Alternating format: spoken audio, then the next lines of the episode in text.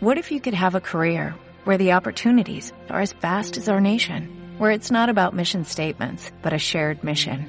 At U.S. Customs and Border Protection, we go beyond to protect more than borders, from ship to shore, air to ground, cities to local communities. CBP agents and officers are keeping people safe.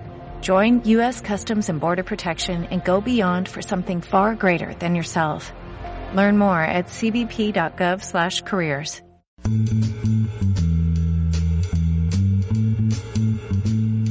Bienvenidos a Palabras de Maestro, programa de análisis, reflexión y debate sobre el acontecer educativo en Medellín, realizado por ASDEM, Asociación Sindical de Educadores de Medellín. Muy buenos días a todos los que nos acompañan en esta emisión de Palabras de Maestros. Ya llevamos más de 60 programas al aire y en esta ocasión eh, traemos toda la información sobre el ciclo electoral que adelanta la Asociación Sindical de Educadores del municipio de Medellín, ASDEM. Mi nombre es Juan Pablo González Castaño y hoy los estaré acompañando en la producción y conducción de este programa radial. Les recordamos a todos los que nos escuchan que este es un programa radial pensado desde la convergencia y para el debate, la información y el análisis de los momentos o situaciones que resultan coyunturales en torno a la educación y en torno a nuestra asociación sindical. Hoy estaremos escuchando la propuesta que nos hace la plancha número 5 en cabeza del profesor Enrique Vanegas eh, de cara a las elecciones de ASDEM. También le correspondía eh, el espacio a la plancha número 4 en cabeza de la profesora Nancy Acosta Orrego, pero al momento de la edición de este programa radial no tuvimos ninguna respuesta por parte de ellos. De otro lado, tendremos como invitado al profesor Tulio Eduardo Suárez Osorio, él es docente de la institución educativa Jorge Robledo, es estudiante del doctorado en Ciencias de la Educación de la Universidad San Buenaventura, y hoy nos viene a hablar de lo que es el bienestar laboral de los docentes. Y nos va a hacer toda una reflexión alrededor de este tema que más que necesario es urgente, más cuando sabemos que bajo las condiciones en las que este año nos puso a trabajar y no solamente este año, sino las consecuencias en las que se ha derivado eh, por parte del Estado, del gobierno, en, hablando específicamente de sus resoluciones, de, digamos, lo que se ha sesionado también en el Senado. Entonces, el, el profesor Tulio Eduardo nos hace una charla magistral de lo que es el bienestar laboral de los docentes, cómo se debe afrontar, qué se debe hacer, eh, y lo más básico es qué deben hacer los profes cuando están muy preocupados, eh, cómo disminuir un poco esas cargas, esa es un poco más desde lo reflexivo.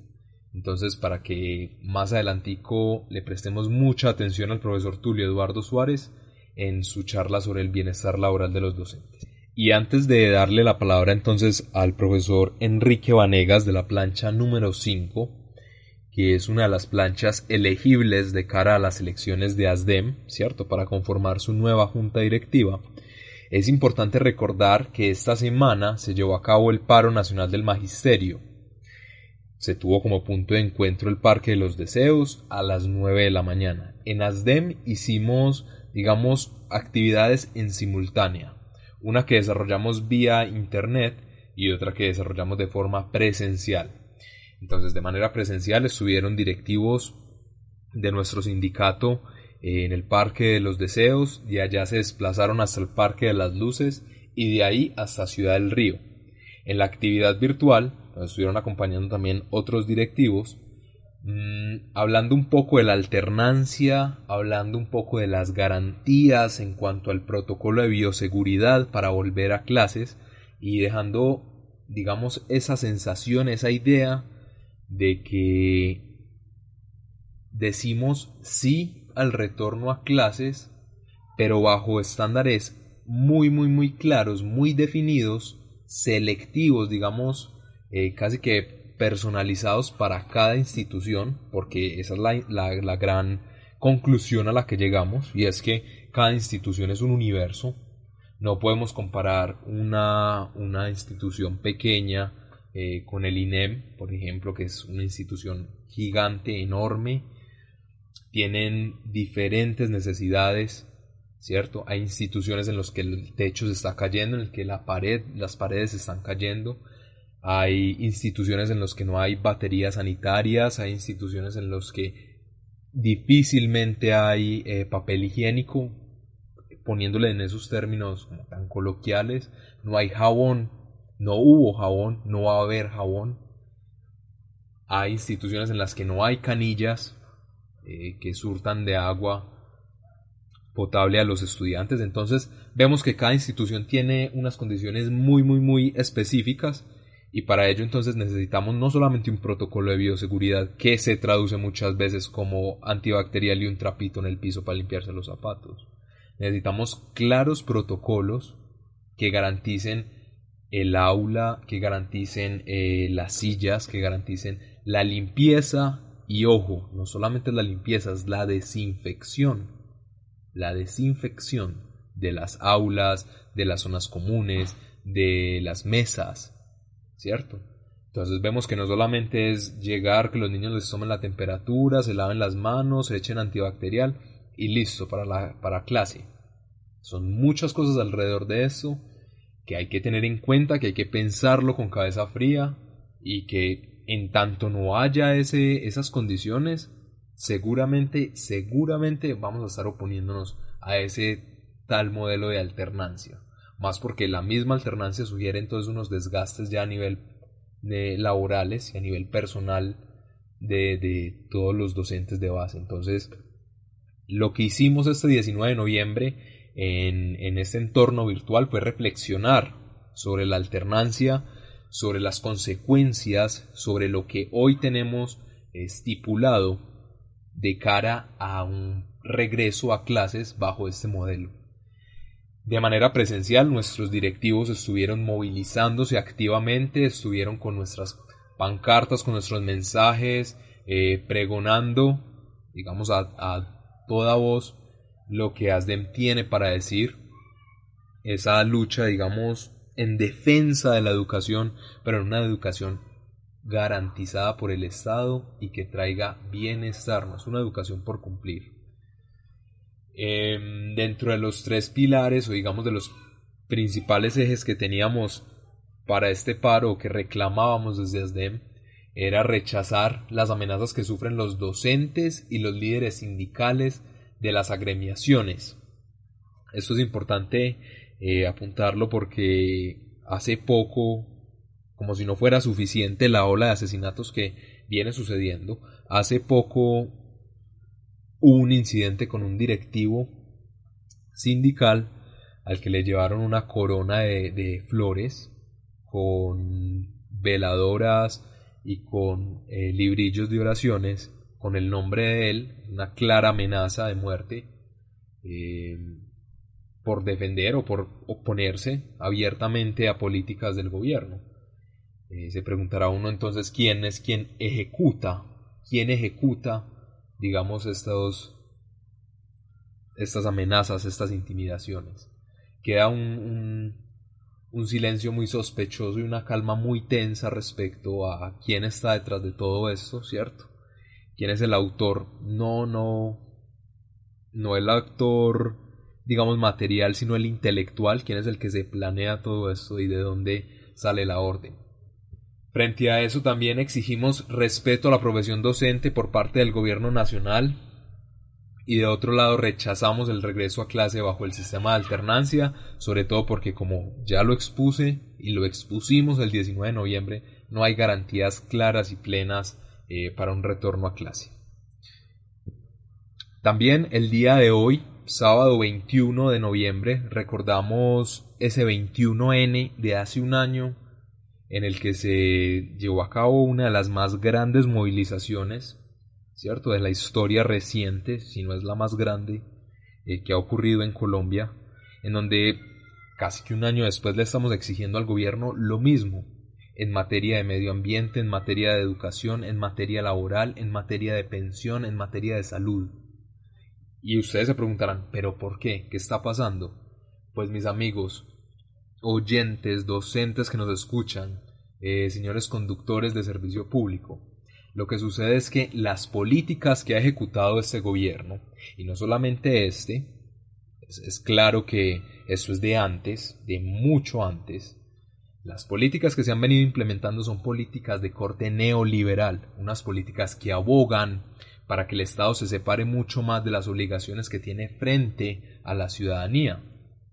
Un modelo de estos, pues en un debate académico uno podría decir, bueno, puede traer desarrollo a países mm, industrializados o a mejor, altamente industrializados, pero Colombia es un país rural, mis amigos.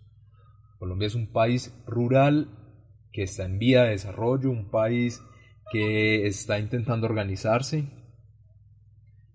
desde muchas formas, desde la económica, desde lo laboral, desde todos los flancos está intentando organizarse. Los modelos neoliberales en este caso eh, resultan devastadores para el pueblo mismo. Yo creo que la pandemia nos ha demostrado que un gobierno y un Estado que no es asistencial realmente desangra, desangra y deja morir al pueblo. Entonces, esas medidas, esas medidas fueron, eh, digamos, las que detonan en algún punto toda esa lucha en la que nosotros defendemos y conquistamos derechos, porque se trata de esto, de defender y de conquistar derechos. Hace un año lo hicimos, hace un año logramos parar al gobierno, hace un año logramos eh, echar para atrás parte del paquetazo de Duque y, el eje corrupción que hay detrás de todo eso, y este año lo volvemos entonces a, digamos, a conmemorar por medio de la movilización y la concentración. Para no darle muchísimo más alargue a todas esas actividades de protesta, pues sabemos que noviembre es un mes bastante agitado. El 23 de noviembre conmemoramos la muerte de Dylan Cruz por parte, mejor, el asesinato por parte de escuadrones del SMAT cuando dispararon un arma que bajo protocolos, digamos, internacionales está prohibida y golpean la cabeza de este estudiante de Dylan Cruz y lo asesinan vilmente en una calle de Bogotá. Conmemoramos entonces la muerte de este estudiante. Entonces, atentos porque la movilización está viva y la movilización sigue. No le doy más alargue a esto y vamos a escuchar al profesor Enrique Vanegas de la plancha número 5. Les recuerdo que la plancha número 4 en cabeza de la profesora Nancy Orrego no nos envió audio al momento de la edición de este programa radial, entonces solamente escucharemos al profesor Enrique. Luego iremos a una pausa cortica de uno o dos minutos y volvemos con el profesor Tulio Eduardo que nos va a hablar sobre el bienestar laboral de los docentes. Buenos días compañeros. Los docentes Enrique Vanegas y Rafael Zavala hacemos parte de la plancha número 5 y aspiramos a ser dirigentes sindicales del sindicato de ASTEM. En ese sentido, eh, vamos a tratar de desarrollar un programa y dentro de ese programa trataremos en lo posible de promover estilos y métodos correctos de dirección. Por ejemplo, en lo posible siempre haremos lo siguiente, consultar a los maestros de base para las diferentes propuestas de actividades y programas que el sindicato vaya a desarrollar. Recibir sus propuestas y presentarlas en la reunión de junta. Impedir los estilos y métodos sindicales de otras organizaciones eh, amigas, en el caso de los compañeros de Adida, donde pensamos que los compañeros eh, pueden tener un método incorrecto frente a la forma de la lucha, frente al desarrollo de la lucha, pero que eso en un debate amplio lo podríamos eh, manifestar. Eh, lo otro tiene que ver con una consigna, dirigir trabajando. Es el único método correcto para evitar el burocratismo. Asumiríamos la crítica y la autocrítica. También eh, las diferencias, en lo posible, saberlas tratar, evitar que se caiga, que se vuelvan antagonismos eh, las diferencias que tengamos con los compañeros. En lo posible, trataremos de buscar la unidad con, primero, con el movimiento de los docentes y luego con el pueblo en general.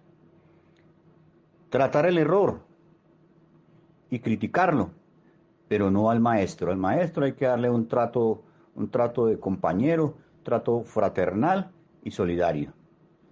También nos comprometemos a aprender de los errores pasados para evitarlos en el futuro. Muchas gracias compañeros. Eh, gracias compañero Rafael. Les habla Enrique Vanegas de la institución educativa Gabriela Gómez Carvajal. Eh, soy delegado y fui negociador. Eh, además queremos hacer énfasis de que somos fruto del movimiento obrero y magisterial. Ahí es donde hemos aprendido todas nuestras cuestiones de lucha, de métodos y estilos de trabajo y de dirección.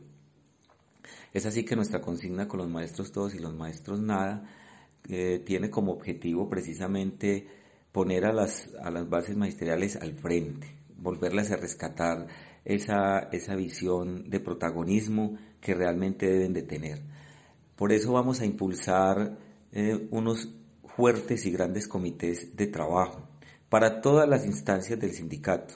En estos momentos, por ejemplo, los maestros quincenales necesitan emprender una lucha muy fuerte porque cada administración que viene, cada alcalde quiere sacarlos de los recursos propios y mandarlos a, los sistemas generales de participaciones, como librándose y esa platica ellos robárselas o, ponerla en otro en otros lugares para ellos seguir pues su carrera su carrera ascendente de politiqueros.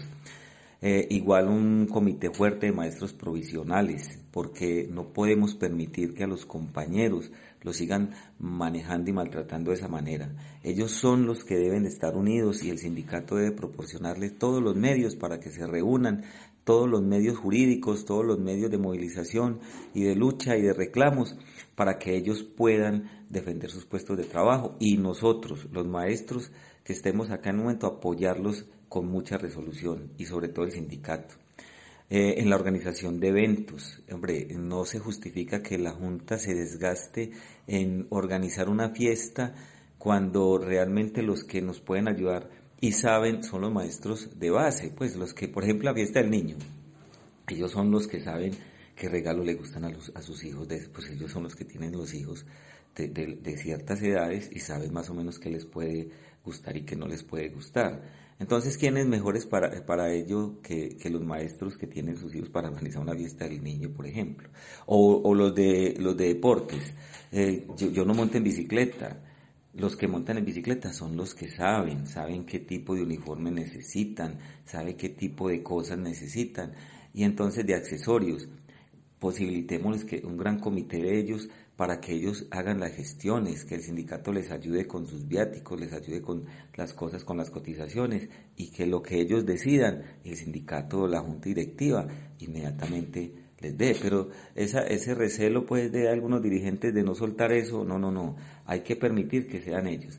En las diferentes conmemoraciones, mire por ejemplo, salimos a una marcha y los compañeros eh, actuales de junta simplemente llaman faltando uno o máximo dos días entonces, ahí no, eh, quiere decir eso, compañeros, de que no están teniendo en cuenta a nuestros compañeros de base. Al menos en cada manifestación deberíamos de estar los 180 o 186 maestros delegados ahí, junto al carro, haciendo bulla, que nuestras consignas se escuchen, nuestras voces se escuchen. Pero no, compañeros, yo creo que eso es una muestra fehaciente de que no creemos en nuestras bases magisteriales. Hay que saberlos llamar, hay que saberlos convocar, hay que darles todas las garantías, todo el ánimo para que ellos también, los delegados, jalonen a su gente de base.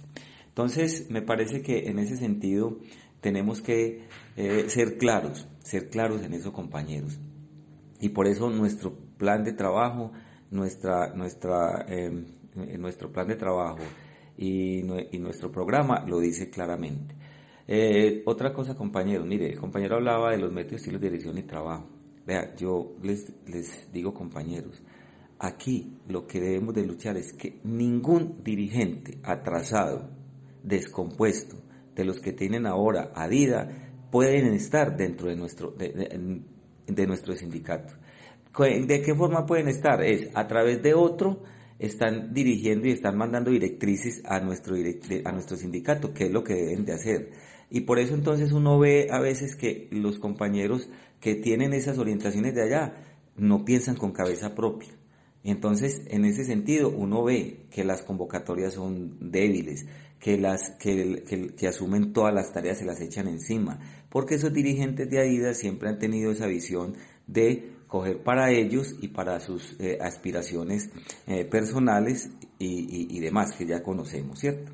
Entonces no permitir eso, eso es una de las tareas que nosotros tenemos y así no pasemos compañeros, seguirán en nuestra bandera, no permitir que los dirigentes descompuestos y caducos de Adida estén haciendo trabajo por debajo a nuestro sindicato. La otra situación compañeros, mire, a mí me parece muy ofensivo que un compañero te llame a vos, un candidato, te llame, hey, compadre, pilas pues para que vote por mí, que ya sabe, por ahí nos comemos un tamalito y un pastelito con un juguito. No, compañeros. El día que uno de un compañero de esos de una plancha le diga eso, dígale, respéteme, yo tengo criterio, yo voy a leer los programas y los programas que desajusten a mí, yo por eso voy a votar, no a votar por figuras, por personas, nada de eso, voy a votar por programas, cosa que yo mañana pueda reclamar. Entonces, compañeros, eh, nuestra plancha es una plancha que es, sencilla, dirección sencilla y trabajo duro, pensamos nosotros. ¿Por qué, compañeros? Porque las direcciones sencillas se hacen con la gente, con la gente, con las bases realmente, que son donde, donde verdaderamente está el conocimiento, es la cantera del conocimiento, la cantera de las ideas. Pensar que uno como dirigente se las sabe todas es, simplemente ser ridículo y pueril, compañeros. Nosotros tenemos que apoyarnos porque tenemos gente de base muy buena, compañeros maestros muy cualificados y compañeros que nos pueden dar muy buenos consejos y nos pueden dar muy buenas ideas. Esa es la idea. Y nuestra proyección, compañeros, para terminar, es que en cada institución educativa, compañeros, tiene que haber un delegado. Un delegado que verdaderamente sienta que hay que trabajar por nuestros compañeros de base, que hay que llevarles la información, que hay que estar atentos a todo, que hay que decirles, compañeros, vea, hay esto en el sindicato, hay que hacer esto, mire, está pasando aquello. Entonces necesitamos que el delegado esté. También trabajar para que se concrete un fondo de vivienda de maestros mensuales. Necesitamos urgentemente que estos alcaldes puedan sacar una partida de todo lo que se pierde al menos a lo que todo desvían, al menos una parte para que los maestros tengamos un fondo de vivienda y podamos hacernos a nuestra vivienda digna. Y una cosa muy importante también, tener una sede propia, una sede en quiere, quiere decir, tenemos a Pascasio, pero en última instancia no tenemos nada. ¿Por qué? Porque es una casa vacía ahí que está, está eh, eh, tragando impuestos, impuestos. Necesitamos es un lugar donde podamos construir un gran auditorio, donde podamos hacer nuestros encuentros, donde podamos hacer las asambleas de delegados y las asambleas de comuna. Es importantísimo y urgente hacer eso. No podemos seguir con esa pasividad y esa indolencia con nuestro sindicato, atesorando dineros para, para los bancos y los bancos cada vez más ricos y nosotros llevados del berraco. Entonces, compañeros, este es nuestro programa sencillo, es un programa sencillo, profundo sí, pero sencillo. Dirección sencilla y vamos al compromiso es trabajo duro, compañeros. Entonces, en ese sentido, les queremos pues invitar a que miren las diferentes planchas. Yo no estoy diciendo que vote por la 5. Vote por la 5, vote por la 10, por la 1, pero vote a conciencia, compañeros. Si usted ve que el programa que tiene la 1, la 2, la 3, la 4, la 5, la 6, la 7, la 8, la 9, las 13, cualquier, y usted que se acomoda en cualquiera, hágalo compañero, saque el ratico y estudiese eso, porque necesitamos poner el sindicato en manos de dirigentes que verdaderamente estén con ganas de trabajar, no con ganas de a ver qué logran personal, sino con ganas de trabajar. Y ahorita sobre todo en este gobierno que ni dialoga ni, ni negocia. Es un gobierno que verdaderamente es así, palpable, así, descarnado, ayuda a los ricos. Y no sabemos lo que quiere Uribe. Viene por nuestra estabilidad. Ese viejito, hasta que no nos quite la estabilidad todos los trabajadores del país, no se muere. Entonces, compañeros y compañeras, los invitamos pues a que estén atentos, a que voten a conciencia y los esperamos pues con mucho ánimo en estas elecciones. Un abrazo para todos y muchas gracias.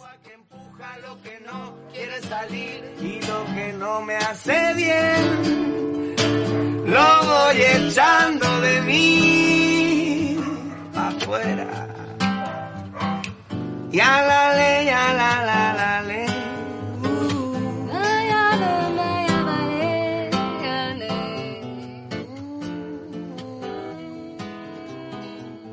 Muchas gracias entonces al profesor Enrique Vanegas por la participación que tuvo en este programa exponiendo, eh, digamos, su propuesta, su plan de trabajo como elegible frente a las elecciones ASDEM 2020.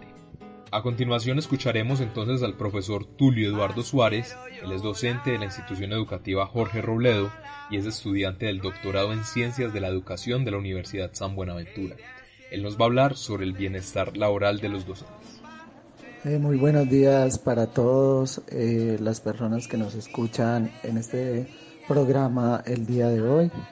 Eh, mi nombre es Tulio Eduardo Suárez Osorio docente de matemáticas en la institución educativa Jorge Robledo. Y eh, bueno, pues agradecerle ampliamente a ASDEN eh, por la invitación el día de hoy al programa, eh, a el compañero Milton Rentería de Comunicaciones que tan amablemente pues ha hecho llegar en nombre de la institución la invitación.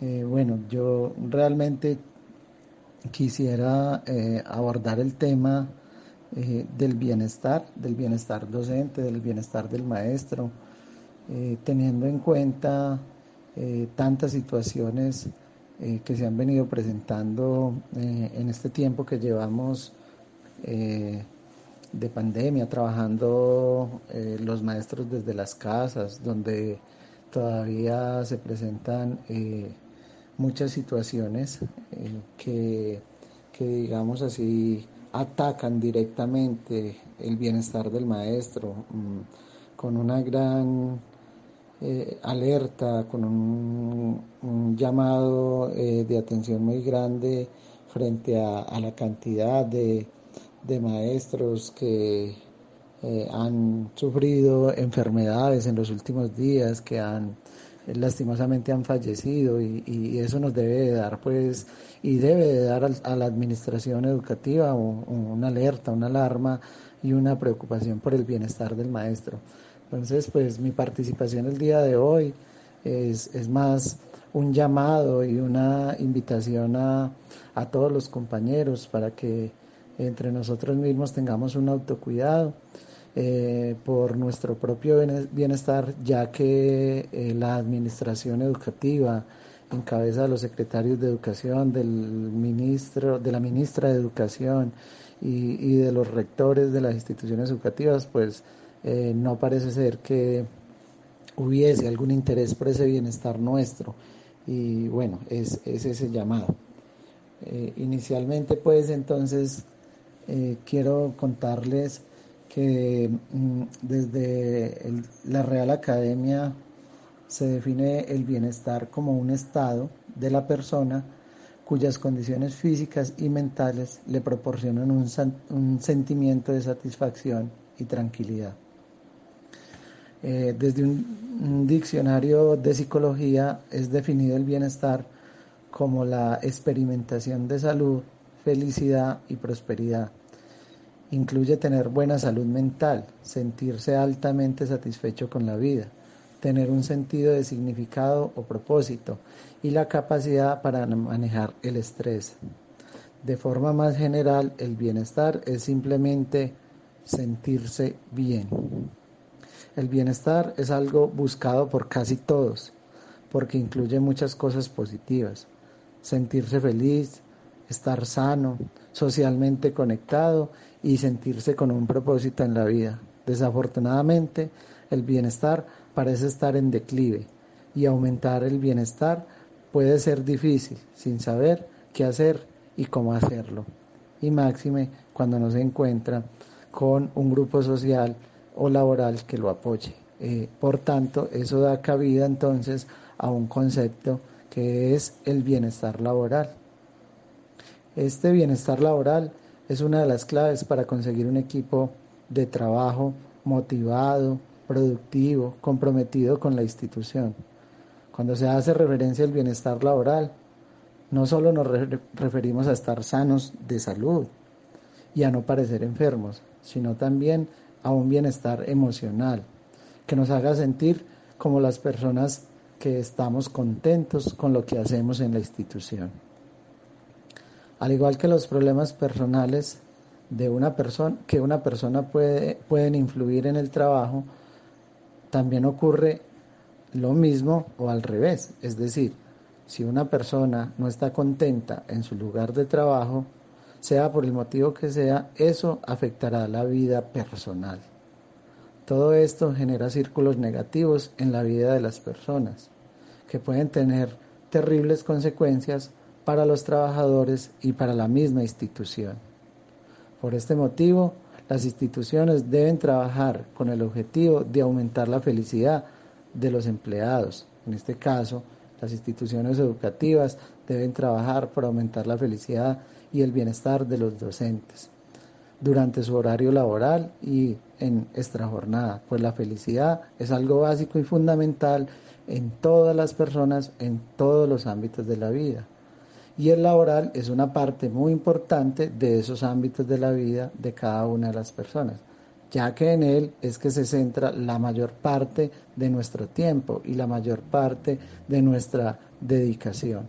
Así, las organizaciones, las instituciones educativas deben centrarse en fomentar todos estos aspectos que puedan favorecer que los maestros estemos más contentos.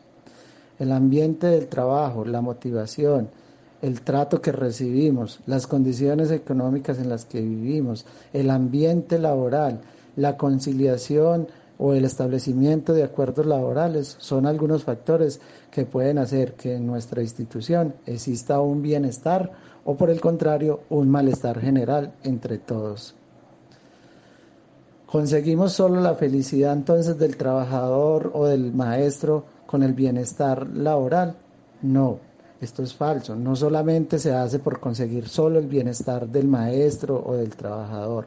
Existen otros beneficios que trae el bienestar del trabajador. Son unos beneficios colaterales que son incalculables y que se convierten en factores eh, positivos para la misma empresa. Uno de esos es que si hay bienestar entre sus trabajadores, indiscutiblemente se reduce el ausentismo y el estrés, se reducen las incapacidades y los mismos eh, malos mm, mm, disposiciones de salud y, malos estados de ánimo. ¿sí? El equipo se ve más motivado para trabajar y por ende se convierte en un equipo más productivo. Aumenta la capacidad, las capacidades personales, ya que al estar feliz, al estar motivado, sus sentidos se elevan al máximo y las personas tienen gran disposición para dar lo mejor de sí. Por tanto, se convierte entonces en un beneficio de talento humano que va a redundar en beneficio para la misma institución educativa. E indiscutiblemente se mejora el ambiente laboral, donde todo se hace más agradable y las relaciones personales entre los compañeros de trabajo, entre los maestros, son indiscutiblemente mejores, logrando así un equipo de trabajo estable y sólido. Es entonces de considerar estas definiciones que hemos mirado acerca de bienestar y bienestar laboral para ahondar entonces en unas pautas, unas ideas y que nos manifiesta la ley sobre lo que es bienestar. Retomando entonces el punto octavo y noveno del comunicado del Comité de Convivencia Laboral, eh, de ese comunicado 01, donde se nos hace eh, o se invita a que dentro de las prioridades eh, que se den en el marco de la contingencia, los directivos docentes estén pendientes del cuidado de la salud mental del equipo de trabajo, es decir, de los docentes, eh, que indaguen sobre el estado de salud de esos miembros del equipo de docentes, que indaguen por sus condiciones económicas, por sus condiciones de conectividad, de energía, de servicios eh, y demás situaciones que puedan afectar. Pues hago un llamado eh, grande acá a, los compañeros directivos docentes que, son en el, en, el fondo deben o son docentes también y que no creo que se les haya olvidado ser docentes cuando los nombraron eh, coordinadores o, rectores o directores rurales, eso a uno creo que no se le olvida y, pues es un llamado también a, a, la Secretaría de Educación y, e incluso al mismo sindicato ASDEN para que en realidad se cumpla esto. a ver, nosotros tenemos alrededor de estas dos familias, ¿sí? La familia en la que eh, vivimos, crecimos, en la que estamos eh, comprometidos por el vínculo del matrimonio, lo que sea, pero también tenemos una familia que es la familia laboral que se da en el marco de un proyecto de formación en las instituciones educativas y, y esa familia la integran no solamente los estudiantes, sino también eh, el equipo de docentes y el equipo de administrativos, de servicios generales, y yo creería que el líder eh, de la institución es importante que brinde ese apoyo, ¿cierto? Con esto hago un llamado a que los rectores, a que los coordinadores se tomen ese trabajo de llamar uno por uno eh, a, a cada uno de los profesores, a que le pregunten cómo está, porque a que le pregunten cómo va, cómo eh, la ha pasado durante estos casi 200 días que llevamos en, en cuarentena, porque es importante eh, para, para, el docente recibir ese llamado, ese apoyo, eh, recibir esa, esa voz del, del, líder o del jefe, eh, esa voz individual, ese llamado. No basta con decir en una reunión, profes, ¿y cómo están? Donde estamos todos los profesores, porque evidentemente no va a haber una respuesta individual, no va a haber una respuesta tipo personal.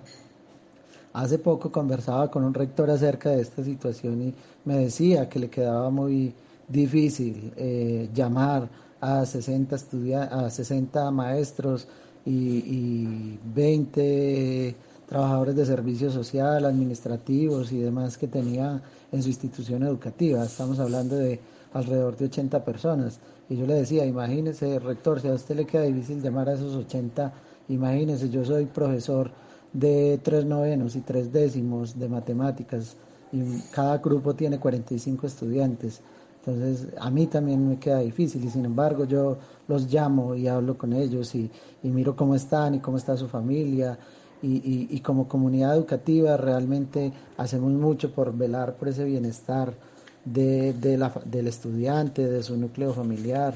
Eh, estamos pendientes de que eh, al máximo eh, o en la mayor capacidad posible de uno, el estudiante se siga vinculado al sistema educativo, siga recibiendo los beneficios que recibe a través de la institución educativa. Eh, pero para que ese servicio educativo se siga dando con calidad, se siga dando en la institución, pues es importante que, que alguien indague por el maestro, que alguien se preocupe por ese bienestar del maestro. Secretaría de Educación eh, debería de nombrar a algunas personas a que se dediquen a llamar a los maestros, a preguntar cómo está, qué necesidades está pasando, qué, qué, qué puede hacer Secretaría de Educación por usted maestro para que siga brindando ese, ese servicio educativo que le brinda a la sociedad, que le brinda a la ciudad, que le brinda al país. Pero, pero parece ser que tenemos que seguir brindando ese, ese servicios y no importa nosotros eh, como fuerza humana, como eh, ser humano que nos puede estar pasando. Eh, así lo mismo también ASDEN, eh, he tenido la posibilidad de hablar a veces con las directivas acerca de este tema. ASDEN debiera también de preocuparse por sus asociados, de llamar, de nombrar un personal para que llame a sus asociados, cómo está, qué necesidades está pasando, qué, sí, y tomar un listado e, e ir buscando unas categorías que emerjan a partir de esas conversaciones para emprender acciones en beneficio de sus maestros asociados. ¿sí? Igual los medios de comunicación hablan de la importancia de garantizar el, servicio educativo, ese derecho que también tienen eh, todos los niños y jóvenes de nuestro país, pero para que ese servicio educativo eh, mm, eh, pueda darse de calidad y todo, es importante preguntarse por ese bienestar del maestro y también un llamado a los medios de comunicación de, cómo ellos están difundiendo el bienestar del maestro, las necesidades del maestro, por, por lo que está pasando el maestro. Es importante también hacer visible que es un colectivo muy grande en la ciudad y en el país el, de maestros y, que atendemos no solamente a estudiantes, sino que atendemos las problemáticas de las familias de nuestros estudiantes, de que servimos de puente entre la institucionalidad del Estado, de la ciudad, con estas familias y eso demanda mucho, mucho trabajo, demanda mucho desgaste mental y desgaste eh, de energías de, nosotros los maestros. Y, bueno, que es dicho, es bien sabido que nosotros los maestros nos enfermamos, eh, se nos quema el computador, le da un virus, eh, también se nos va la luz, se nos revienta un tubo en la casa, se nos muere un familiar, incluso hasta nosotros los maestros también fallecemos y, y, es importante realmente eh, que, alguien se preocupe por el maestro. ¿sí? Es, eh, quiero casi que finalizar esta oportunidad que me da eh, en el programa haciendo ese llamado en primera instancia a los directivos docentes para que se preocupen por ese grupo de maestros que son su equipo de trabajo, que son los que sacan las pruebas a ver adelante, que son los que sacan los indicadores del colegio adelante, que son los que ejecutan ese PEI adelante que como eh, líder de esa institución educativa se indague, se preocupe por ese equipo de trabajo eh, que, lo, que lo tiene a su disposición. Entonces ese es el primer llamado. El segundo llamado sería a la Secretaría de Educación y a ASDEM para que eh, generen estrategias en los cuales llamen a los docentes, pregunten de manera individual por ellos, por, porque es un diálogo personal, por cómo están, y de allí se tomen unas categorías emergentes que puedan convertirse más adelante en programas de bienestar para los docentes. Y el otro y el tercer llamado para los medios de comunicación que la calidad eh, educativa, el servicio educativo no se da solamente en términos de el bienestar de los niños, en bienestar de los padres de familia, sino que también hay que pensar en el bienestar del maestro y en las condiciones eh, tan precarias en las que muchos de los maestros nos encontramos laborando actualmente. Y por último, pues el llamado más importante y principal es para nosotros como maestros y en vista de que si nadie nos cuida, pues es fundamental que nosotros mismos eh, em, empecemos a cuidarnos, ¿cierto? Eh, debemos ser nosotros los que tomemos riendas, tomemos riendas acerca de la situación y demarquemos límites y organicemos itinerarios de trabajo y, e itinerarios familiares y de descanso y de diversión para que todo no gire en torno al servicio que prestamos. Por ello me permito comunicar, eh, compartirles, leerles estos cinco tips que andan rodando por las redes sociales eh, sobre la salud emocional de los maestros. El primero de ellos hace referencia a cuida tus necesidades básicas, maestro. Ten horarios y rutinas diarias similares a cuando asistimos de manera presencial, que incluyan horarios de comida, horarios de descanso, horarios de sueño, horarios de aseo personal, ¿sí? horarios de aseo del hogar, es decir, establecer unos horarios bien, unas rutinas diarias y unos horarios bien establecidos. El segundo de estos es pon límites, establece rigurosamente con todos los padres de familia, con todos los estudiantes, las directivas del colegio y los compañeros, unos horarios en el, los cuales son unos horarios laborales y exige que se respeten, ¿sí? tanto con los estudiantes, con los padres de familia, como con los compañeros y con las directivas. Es tratar de evitar contestar, eh, contestar llamadas, asistir a reuniones, contestar correos, chats, WhatsApp y trinos en horarios que no son los laborales. Como tercero, acomoda tu espacio para trabajar a tu gusto. No estás en un salón de clases ni te estás exhibiendo en un espacio público, pero designa un espacio especial en tu casa donde puedas trabajar cómodamente y donde tenga todo lo que necesites a la mano, a tu disposición. Entonces, haz un espacio adecuado en el que te sientas agradable en el interior de la casa para trabajar. Y la quinta y última es trabajar en casa tiene unas ventajas muy grandes, pues al trabajar en casa, que es un lugar más cómodo para ti en tu vida, tienes saca tiempo para que te tomes un café, un té, para que disfrutes de agua, para que disfrutes de una alimentación bien agradable, ¿sí? Y de todo lo que puedes tener a la mano. Además, siéntete eh, cómodo y utiliza espacios para que te desestreses, para que descanses, todo lo demás. Y si te sientes agotado, no lo dudes, profe, no lo dudes, busque apoyo profesional, porque de cierto modo esa acumulación de carga laboral más las dificultades que como seres humanos se nos pueden ir presentando, nos van acumulando el estrés y nos van acumulando las enfermedades. Eh, bueno, muchas gracias eh, a todos por eh, haberme escuchado y en especial a, a, Asden y a Milton por el espacio y la oportunidad que me han brindado el día de hoy. estas reflexiones pues realmente más que críticas y todo lo demás son unas invitaciones a los diferentes entes y estamentos mencionados. bueno, muchas gracias y un feliz resto del mes de agosto. Continuando entonces eh, con esta mirada acerca del bienestar laboral,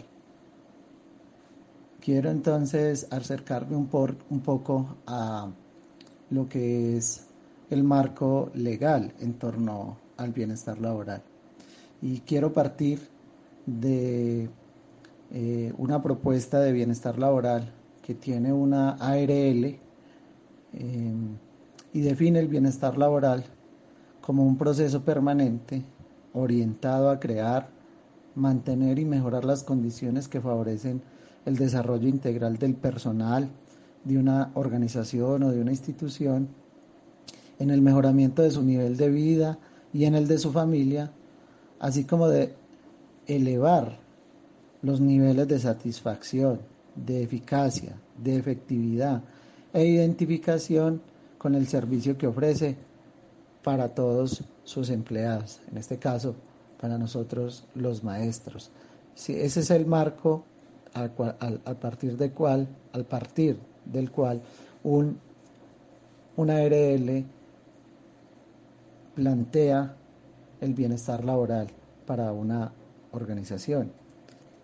Y dentro del marco legal nos define importante reconocer el decreto 614 de 1984 por el cual se determinan las bases de la organización y la administración de salud ocupacional en el país, que tiene que ver directamente con ese bienestar. La ley 100 indiscutiblemente que crea ese sistema de seguridad social para el país y de protección.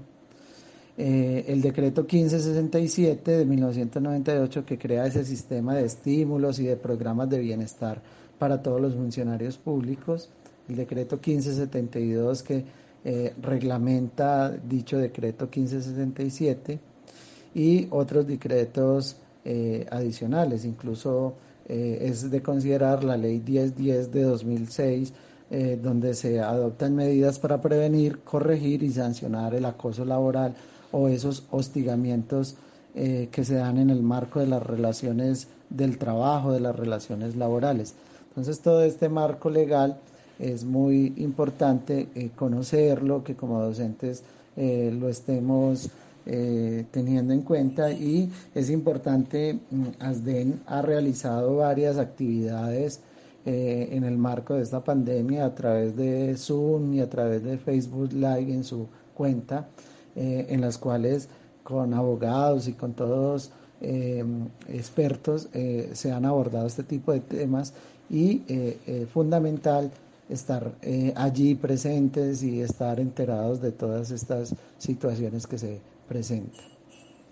En el decreto 1567 de 1998, por el cual se crea ese Sistema Nacional de Capacitación, de Estímulos y de Bienestar para los Empleados del Estado, es importante considerar en el artículo 20, en el artículo 20 y en el artículo 21 que aparecen eh, allí definido el bienestar, ¿sí? Y digámoslo de esta manera, unas eh, pautas que se logran o que se deben estimular a través del bienestar. En el artículo 20 dice que los programas de bienestar para los empleados públicos, entre esos los maestros, deben organizarse a partir de iniciativas de las administradoras eh, del servicio público como procesos eh, permanentes orientados a crear, mantener y mejorar las condiciones que favorezcan el desarrollo integral de todos los empleados, el mejoramiento de su nivel de vida y el de su familia. Asimismo, debe permitir elevar esos niveles de satisfacción, de eficacia y eficiencia laboral. Si observamos este decreto, define y está muy al margen de lo que definía esa ARL que les mencionaba ahora. Y dentro del artículo 21, este decreto menciona cinco aspectos sobre los que se debe trabajar o cinco fines sobre los que se debe trabajar el bienestar.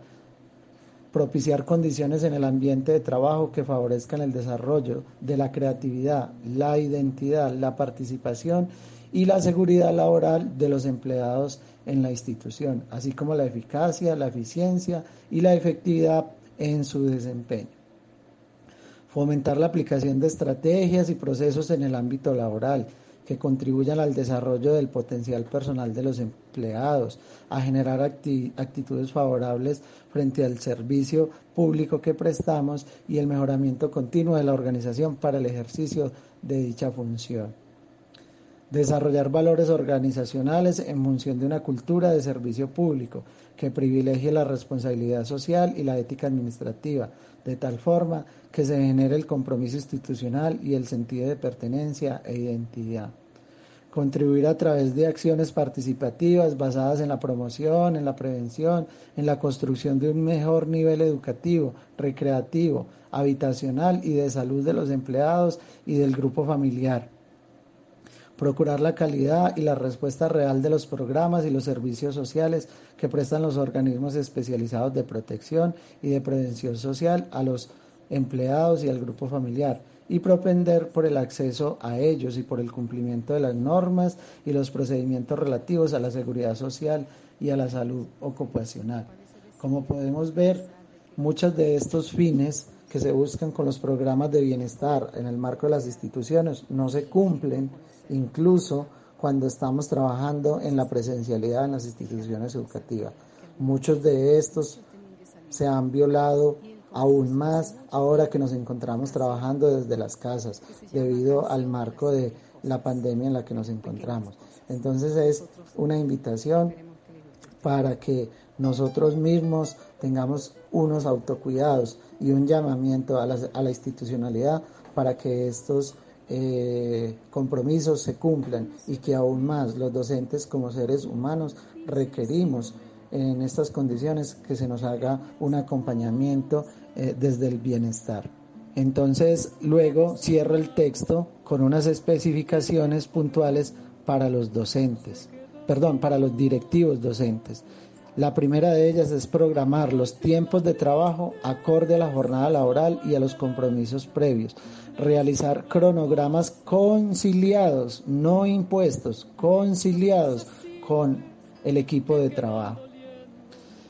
Segundo, evitar enviar mensajes a través de WhatsApp, a través de correos electrónicos o llamadas a los docentes o al personal administrativo fuera de la jornada laboral o en los fines de semana o en las noches, a no ser que sea una urgencia vital. Tercero, evitar controlar o exigir evidencias innecesarias. Eso es una cosa que está eh, ahogándonos, nos está estresando la cantidad de exigencias innecesarias que nos están pidiendo los directivos docentes basados o fundamentados en una desconfianza total hacia los maestros. Y por último, permitir que los docentes desarrollen autónomamente su trabajo pedagógico. No más vigilancia, no más imposiciones. Esa es una de las invitaciones que nos hace esta carta que envía el Comité de Convivencia Laboral de la Secretaría de Educación el 21 de julio del año 2020, el cual llegó a todos los directores de núcleo, a todos los rectores y que debió haber sido difundida con todos nosotros los maestros. Muchas gracias profesor Tulio Eduardo por la invitación a este programa radial. Esperamos tenerlo nuevamente por acá. Sus opiniones son muy valiosas para nosotros como sindicato, como organización y estoy seguro que como del lado de los docentes también es muy valioso todas esas indicaciones o esa información que usted acaba de entregarnos. hemos llegado al final de Palabras de Maestros. Agradecemos eh, a la plancha número 5 ASDEN por participar en esta emisión. Agradecemos al profesor Tulio Eduardo Suárez por acompañarnos en esta emisión. Nos escuchamos dentro de ocho días en una emisión más de Palabras de Maestro. Cuídense mucho y feliz fin de semana. Chao, chao. Por eso muchacho no partas ahora soñando el regreso. Que el amor es simple y a las cosas simples las devora el tiempo. Uno vuelve siempre a los viejos sitios.